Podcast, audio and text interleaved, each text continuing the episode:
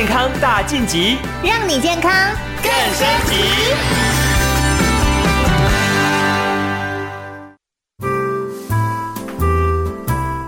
健康大晋级，今天我们很高兴哦，邀请到坐在我们对面的来宾是我们的中国医药大学附设医院台北分院的中医内妇儿科的林瑜娟医师。林医师你好，各位警广的观众朋友，大家午安，大家好，是林医师。哎、欸，上次哦，这个我们是电话。电电话连线嘛，对不对？对就发现说，哇，林医师口条好清楚哦，所以我们今天继续请林医师来到现场哦，来跟我们聊一聊，好不好？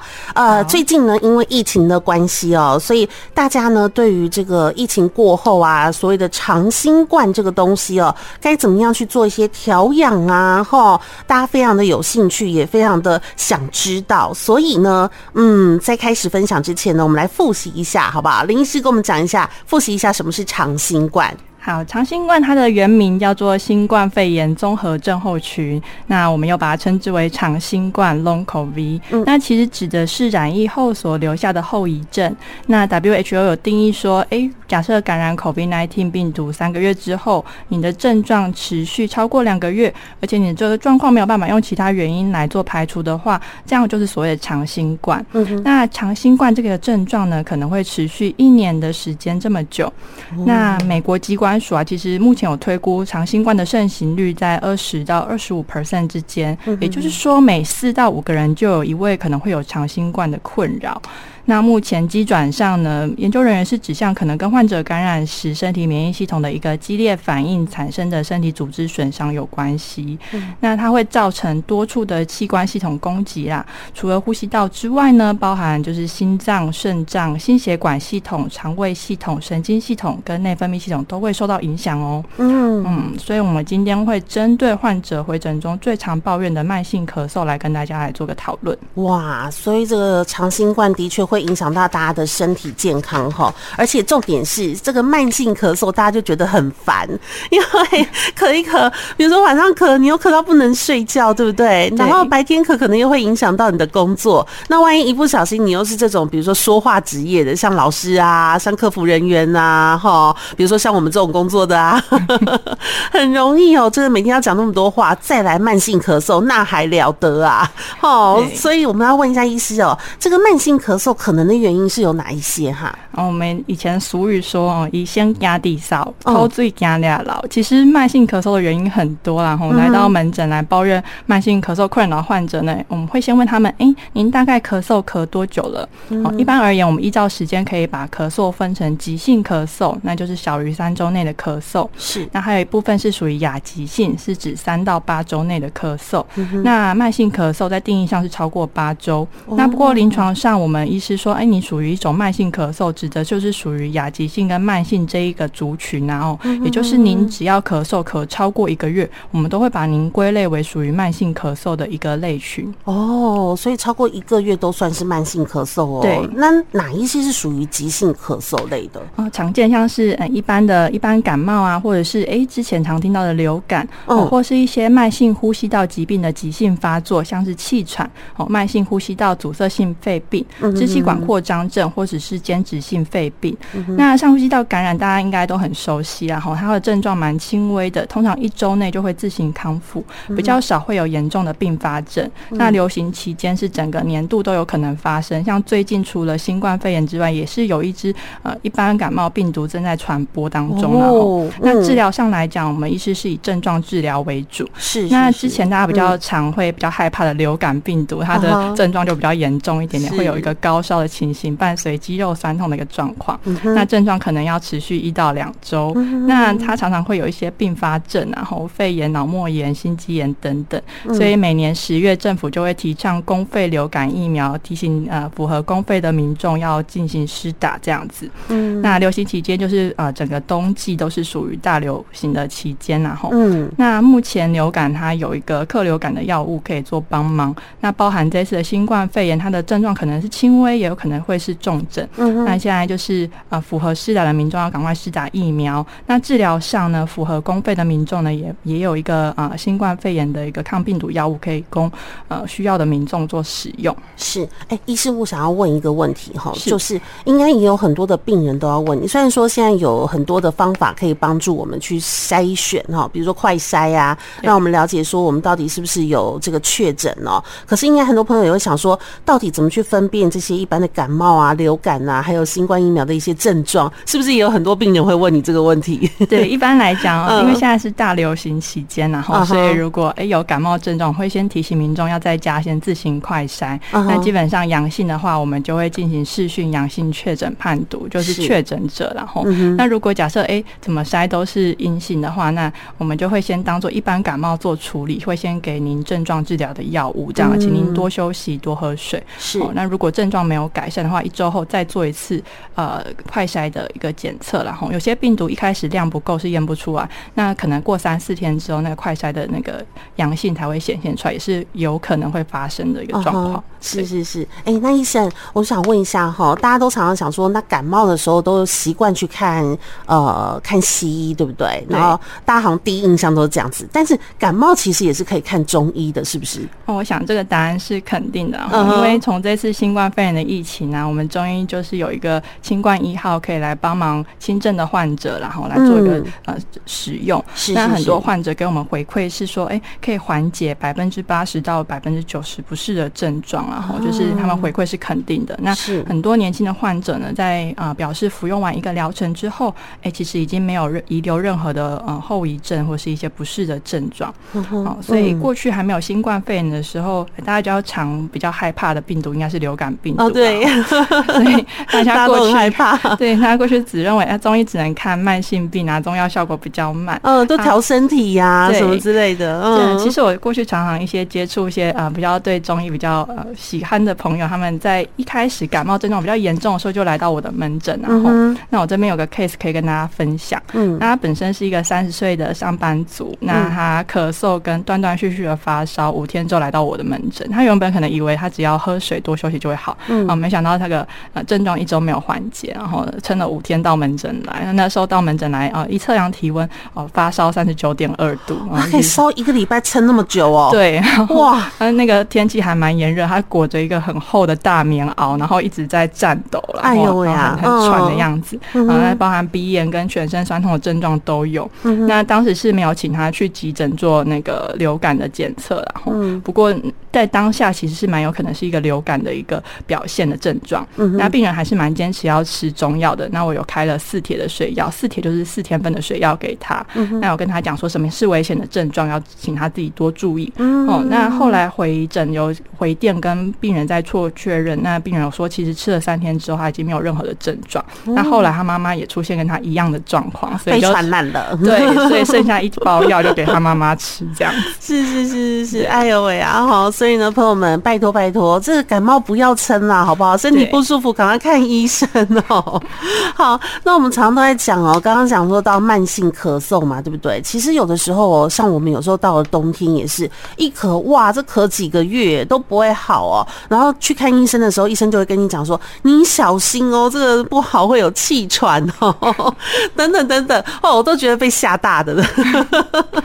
所以，哎，医生是不是真的说感冒咳到最后，真的咳太久了，就有可能会变成气喘哈？是不是可以给我们介绍一下气喘这个东西？好，气喘在中医的名词又叫做哮喘病啊，它主要跟一些遗传体质跟环境因素有关系。是，如果爸爸妈妈本身有气喘或过敏体质，基本上您的小孩基本上都会遗传到过敏的体质，或者是遗传到气喘的部分。哦，那假设啊，爸爸妈妈都没有一些过敏或者是气喘病史的话，嗯，小朋友也是有可能会得气喘的问气喘的疾病啊。吼，那我们就说这是跟环境的因素比较有关系，因为现在呃空气污染啊，或者是一个西化的饮食等等，哦，这些的环境因素会诱发身体的免疫反应啊，产生一个呃免疫疾病的产生。啊只是几率上来讲，会比没有气喘病史的父母来的稍微低，可是不代表不会得啦。嗯，那这个气喘一定是从小就会有吗？有没有大人以后才有得气喘的呢？嗯，其实台湾在十八岁以上成人发生气喘的比例来讲，每一百个人里面就有八个就罹患气喘的病史啊。等等，每一百个人就有八个是长大以后才得的吗？是这样吗？医生，您的意思是累积起来的，是每一百个人有八个。那如果是只针对就是呃呃长大以后才得的话，我们这个有数据有看到说，大概有五到七 percent 是六十岁以后才初次发生气喘。哇，对，所以他不是，所以它不是小孩子才会有的这个疾病呢，对不对？所以就是有可能是长大以后才会发生，然后那就是统计上来讲，这个六十岁以后五到七 percent 的罹患气初次罹患气喘的人，他们其中有两成是过去并没有任何的过敏，包含没有鼻过敏，没有。皮肤过敏，什么都没有过敏，都没有。嗯，对，那是六十岁以后一次感冒，一次严重的呼吸道感染之后才发生一个气喘的疾病。是，所以就是有一个俗语就讲“加到灯黑菇”啊，就是就是呃年纪大才发生气喘。是是是是是是是，所以这个是比较偏向于成人气喘的部分哈。对，哦，他他有可能说你平常都很健康，对不对？就是一次严重的严重的感冒或者是严重的呼吸道感染才会导致有气喘的发生，就对了。哇，哎。那诶，像以前我们有一个歌手邓丽君，对，嗯，对不对？他后来也是因为气喘的病发嘛，对不对？没错。哎，不晓得是他是算着成人气喘，还是这个从小就有这样的病例哦？好好好好好好，所以分反正呢，就是如果有气喘的话，是不是一定要多多注意一下，一定要赶快把它治好？诶，想问一下医生，中医的部分在治气喘的话，那是有可能痊愈的吗？嗯，一般来讲会呃让。十八岁以下的小朋友呢，就是可以多配合一些呃，除了西药的比那个喷剂之外使用，也可以配合中药的使用。嗯、那部分小朋友可以在成人之前，可以症状可以缓解，在成人的时候没有气喘的发生。那成人型气喘的话呢，我们就是尽量稳定，因为成人气喘它的机呃机转是比较复杂的，嗯、那我们就尽量让它的症状可以比较减轻，然后、嗯、那比较不会急性发作。急性发作其实蛮危险的，它是会需要住院的治疗，那甚至有些。病人在急性发作期是需要用到呼吸器的一个状况啊，所以我们尽量让病人避免病人产生一个急性发作的状况。对病人来讲，他的呼吸道的保健会比较好。一直反复的急性感染，其实到最后，呃，呼吸道也会发呃比较疲惫。那其实。最后都会比较演变成一个呃重症的一个情况。嗯，哎、欸，医生刚刚讲到一个重点了耶，就是大家不要想说，呃，这个气喘呢，有的人会怕吃药，对不对？对。嗯，然后他们就想说，那药会不会有什么副作用啊？或者是会不会让我身体有一些什么样的状况啊？所以我干脆就不要吃，等到病发了以后再说嘛。可是其实气喘这个东西，我听我查资料说，好像说就平常应该就要控制，对不对？平常让它控制好，反而它发病的状况比较不容易出现。对，其实蛮多气喘的患者都是。呃，会有些人就是觉得，哎，是不是就是没有发作，那我就我就不管他了，就不要吃药，然后等到发作就是就去急诊了，对的，所以我就觉得这样比较不好。那反而就是规律的用药的患者，然后他们反而就是整个生活都可以跟一般人是正常的，没有什么差别，那生活品质也会很好，那也比较不会常常动不动就需要住院挂号这样子。对，是是是。是，哎，医生，那我问一下哈，那气喘的这个发作，它是不是就是是因为他的呼吸道在痙攣？嘛，所以它导致他没有办法呼吸，是不是？是。哦哦，所以呢，朋友们哦，还是平常一定要顾好自己的身体。如果有气喘的话，千万不要讳疾忌医哦。这个他们说，一发作的时候，那个时候反而比较危险。那平常就是，如果你有顾好的话，反而身体是比较没有事情的哦。哈，三点二十七分了，待会儿我们要进新闻，所以啊、呃，先上半场我们先休息一下。好，谢谢我们的林玉娟医师。那朋友们，如果您对于一些呼吸道上面的有一些疾病啊，或者是一些气管上面呢，或者慢性咳嗽有兴趣的。朋友，下半场我们的林医生继续在现场陪伴大家哈。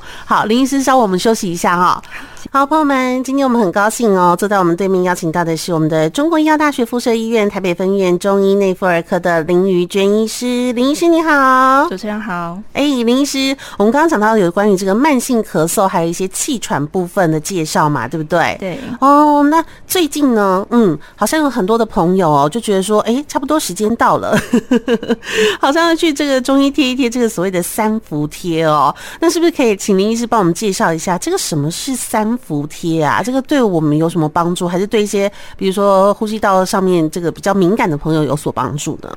三伏贴其实我们喜欢称之为穴位敷贴然后，它主要分作两个季节，夏季我们会贴三伏，嗯、冬季我们会贴三九。那三伏跟三九其实就是指我们一年当中最热的跟最冷的三天，然后，那在这三天，呃，在这最热跟最冷的三天，我们会以一些温热的药物，像是细辛、干姜、白芥子、附子、肉桂等等，那我会直接帮它做成药饼，直接贴敷在一个穴位上面，那可以对穴位产生一个热性的刺激。那它主要的作用可以提振啊体内的呃我们中医所谓的阳气，可以驱除身体里面的寒邪，可以达到一个治病防病的效果。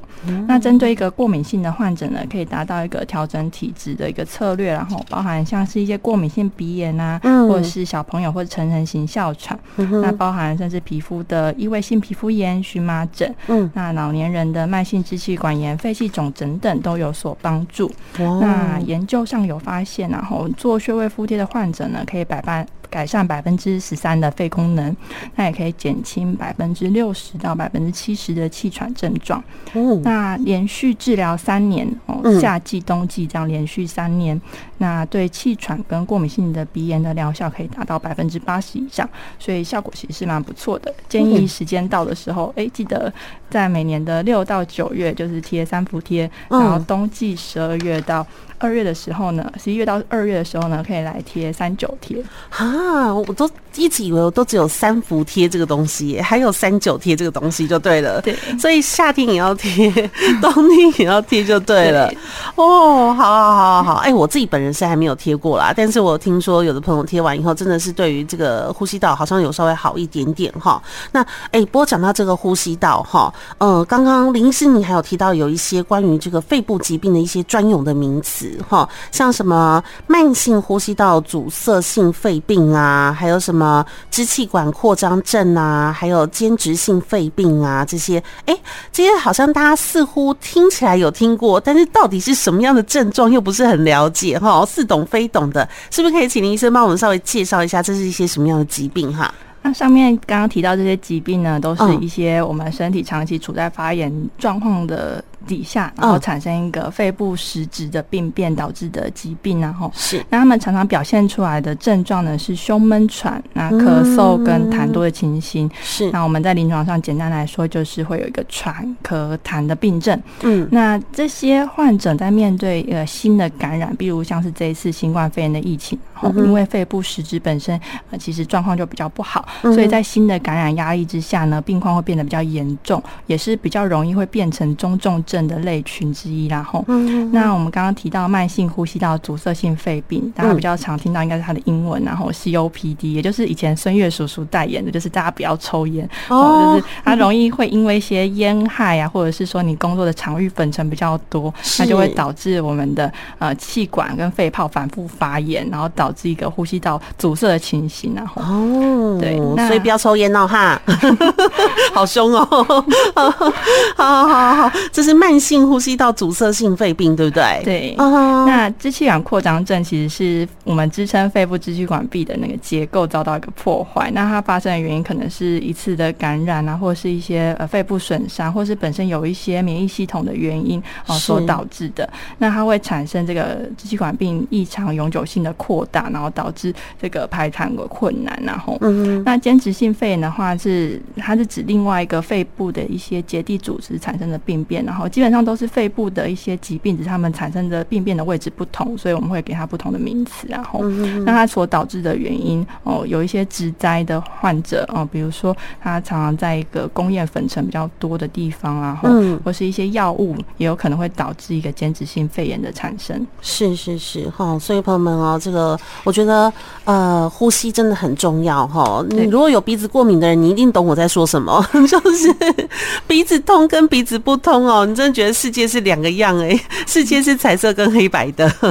好，所以呢，这个呼吸道一定要好好的给它保护好哦。来，那呃，刚刚林医师您有说，这个除了急性对不对？好，跟慢性之外，那还有一个叫做亚急性，对不对？对，就是、嗯，那亚急性的这个咳嗽原因有哪一些哈？在亚急性跟慢性咳嗽这个类群会一起讨论，然后常见就是我们刚刚提到一些过敏患者，然后比如说你有慢性鼻炎啊、呃，会有一个鼻涕倒流的一个状况，或者是你的气喘等等，它也会有一个慢性咳嗽的部分。是，那本身如果你有慢性支气管炎，然后就是我们说呃。常常动动有咳嗽有痰，然后嗯说支气管的部分，它的黏膜有一些呃发炎的部分，那就是我们所谓的慢性支气管炎，那或是支气管扩张症的患者，一些老烟枪，然后都会有一些慢性咳嗽的困扰。哦，对，嗯，常常听到老烟枪的啊啊啊啊，好好，呃，都会有这些困扰。对对对对对，是。嗯，那像是一些不是肺部疾病的，也是有可能会慢性咳嗽，比如说你有胃食道逆流，或是你有在吃一些高血压的用药。然后就是也有可能某些高血压药物也会导致慢性咳嗽。是。那还有一个类群是你因为上呼吸道感染之后，呃，就是像是一般的感冒病毒，或是这次新冠或是流感导致的上呼吸道感染的咳嗽。然后，因为你可能感冒当下呼吸道黏膜受损比较严重，可能你那时候觉得哦喉咙非常痛，可是你虽然是喉咙痛，可是呼吸道黏膜其实其实已经受伤非常严重了。对。那他的咳嗽可能就会拖延的比较久了。是是是，嗯。那大家比较害怕的。就是慢性咳嗽，就是肺癌或者是肺结核也是有可能的哦。所以我们应该要怎么样去注意它呢？嗯、呃，在肺癌的部分来讲。一般慢性咳嗽的病人来到门诊，是因为肺癌所导致的原因，其实并不会很多，然后大概只有占两 percent，所以大家不用过度恐慌。哦，对对，虽然 大家会觉得很害怕，所以就稍微自己注意一下。如果你是属于高风险族群，然后我们会建议你每年健检的时候加做一项低剂量的肺部电脑断层，可以帮肺部做更详尽的检查。因为我们觉得肺部也是一个比较沉默的器官，然后其实早期发现，现在早期治疗的初期肺癌预后都非常的好，甚至很多患者早期发发现只要做一个很局部的切除手术，他的术后跟一般正常人的生活其实没有什么差别，也可以安享天年这样子。是哦，对哦，不会像我们以前想着说，哇，得肺癌就世界末日，其实并不会。对，哦，好，所以这个就是就是要提醒朋友们，早期发现，早期治疗。哈，对，那高风险的那个听众，就是我们只说，你如果是五十五到七十四岁，你每天抽一包烟，你抽超过三十年，嗯，然后戒烟不满十五年，或者是说你超过五十岁，你每天抽一包烟超过二十年的患者就属于高风险族群。那假设如果你每天抽两包烟的话，这个数字就要除以二，然后就是你每天抽两包烟，你如果抽烟超过十五年，你就是归类于高风险族群，然后嗯，对，所以要多注意自己的身体状况。家里面的另外一半的，然后还是有爸爸啊，家里面很爱抽烟的哦，赶快把这个数据记下来，回去跟他说哦，让他稍微吓他一下，刚刚赶快戒烟了啦。好，那另外一个东西就是肺结核，是不是？对，哎、欸，台湾现在还有很多肺结核吗？对，现在台湾每年还有超过一百一万名的新诊断的肺结核的病例，其实比例算蛮高的哦。对，那呃，肺结核高风险的族群，大部分都跟他们免疫衰退有关系，像是呃免疫机能不全的患者，像是艾滋病或者是糖尿病营养不好的患者，或是曾经做过胃切除手术，或是有在吃类固醇的患者，患者。甚至肾衰竭的患者，都属于免疫力比较不好的类群，然后那基本上肺结核会透过飞沫传染跟呃空气传染，所以是呃得肺结核患者，我们会把他关到负压隔离病房里面去，跟之前一开始新冠 肺炎的病人一样，就是要做一个隔离，然后避免传播这样。是是是是。那一些简单的检核症状，嗯，大家可以记下来，然后看看自己是不是有这样的情形。然后哦，哪一些？嗯，哦，比如说你咳嗽咳超过两周，这个我们会给两分，然后嗯，那咳嗽有痰的状况呢，我们也会给两分。嗯，哦，那如果你有胸痛的情形，或者是呃没有食欲，就是呃食欲减退，或是体重减轻，我们会各给一分。是，那这些症状如果加起来，你超过五分的话，啊，你罹患肺结核的几率是比较高的，那就会建议就是呃进一步的检查。嗯，好。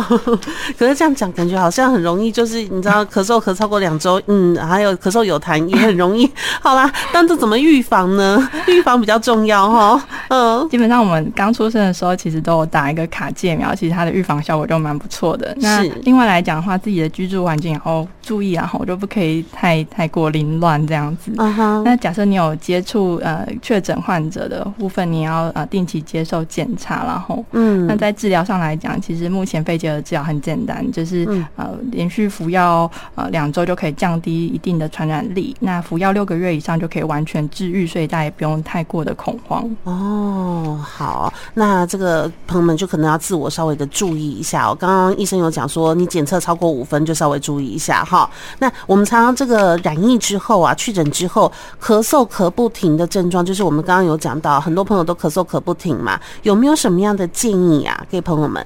嗯，大部分在 COVID 之后的慢性咳嗽患者，如果没有经过适当的治疗，可能咳嗽会咳嗽持续呃三到八周或者是更久。嗯，嗯，那我们目前遇到的患者在解除隔离之后回来门诊就诊，如果经过适当的治疗下用药，可以在两到三周之内缓解。嗯、那如果本身是比较有多重慢性疾病或者虚弱的老人，他们可能会需要疗程稍微久一些。是，那所以我们会建议听众朋友，如果您是确诊患者，那您在解除隔离之后呢，您可以亲自到诊间给医师看诊，给中医师把脉问诊。嗯那中医师会依据您个人体质跟当下的症状来做一个对症下药的部分。嗯，千万不要去购买来路不明的药品，嗯，或过早去使用一些人参啊，或者是十全大补汤等等。小蜜，很多朋友就想说啊，这个大病一场以后要赶快把它补一下，对不对？对，哦，不行，对不对？嗯，对，这样会造成一个提油交火，呃，中医所谓的提油交火跟闭门留寇的情形，然后会让这个疾病拖延的比较久，是。对。然后我们会通常会建议您，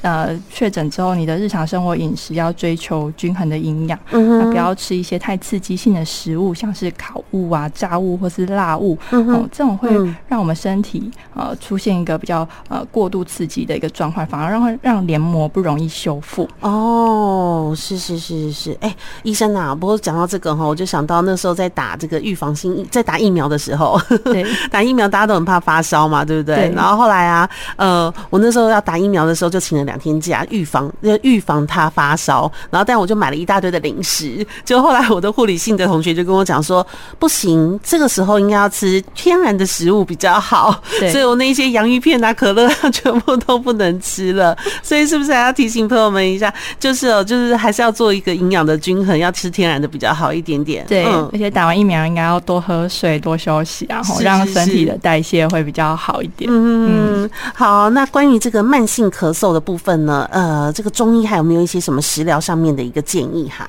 在传统中医里面，我们会把咳嗽可以简单的分作三大类，然后一个是所谓的热咳，嗯，一个是寒咳，一个是燥咳。是。那在热咳的表现，像是你会有一种痰粘稠啊，或是出现黄绿痰、黄绿痰的情形，然后那本身患者可能会抱怨像是口干、口苦、声音沙哑，或是咽喉痛。嗯。那呃，古代呃老中医老老人家的智慧就说，可以用一些老菜脯煮水的方式。哦，对对对。或者是白萝卜煮水，是啊，其实老菜脯其实就是那个成年的白萝卜啦。哦，那白萝卜本身有一个丰富的异硫氰酸酯，它可以活化我们体内的白血球，那、嗯、也有一个杀菌的功效。哦、那古人就称白萝卜是穷人的人生啊。是，它本身的性味是偏凉，有一个清热生津跟凉血止血、嗯、下气消食、开胃的效果，嗯、还可以化痰，所以其实是蛮不错的食物。哎、欸，可是医生啊，我们常常有的时候说，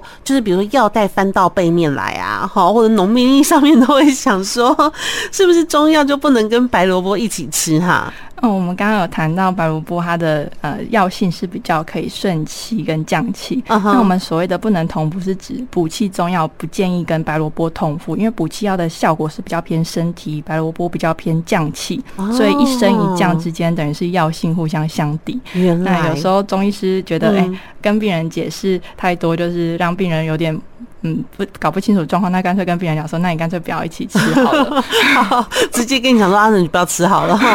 原来他就是还是跟这个补气跟这个顺气降气有关系就对了。对哦，那个关于这个寒咳跟燥咳的食疗，有没有什么样的建议呢？那所谓的寒咳，它的表现就是像会有一个稀稀水水的泡沫痰啊，然后流鼻水，嗯、或者是头痛、胸闷，嗯。呃胃胃寡的一个情况哈、嗯，是，但是我们建议可以喝一些姜茶，或是煮一些生姜粥、大蒜汤等等，嗯哼，或者是呃，以前啊妈妈就会舀一小匙麻油，加一些姜啊，一颗鸡蛋做那个麻油姜炒鸡蛋，对对对对，对，这个也是适合寒咳的患者。是，但燥咳就不可以，燥咳就不可以吃这些，对不对？对，嗯，那燥咳的表现，它就是喉咙会比较干痒，痰会比较少，甚至没有痰的一个状况。然后会觉得整个人鼻咽腔都非常的干燥，然后这时候您可以泡我们常常去 KTV 泡的那个罗汉果茶，去 KTV 一定要点哦，不然唱不上去，飙不上去了。嗯，对，罗汉果茶，它本身可以生津润肺，然后是。那有些病人他会自己买一些类似像川贝枇杷膏这种，也是类适合这种。燥咳型的患者，嗯哼，那还有一个常见的食疗，像是冰糖炖水梨，或是有人会用蜂蜜来炖水梨，也是可以的。哦，嗯，对，那水梨本身它可以就是有一个养阴生津，跟滋润我们的肺跟胃的部分，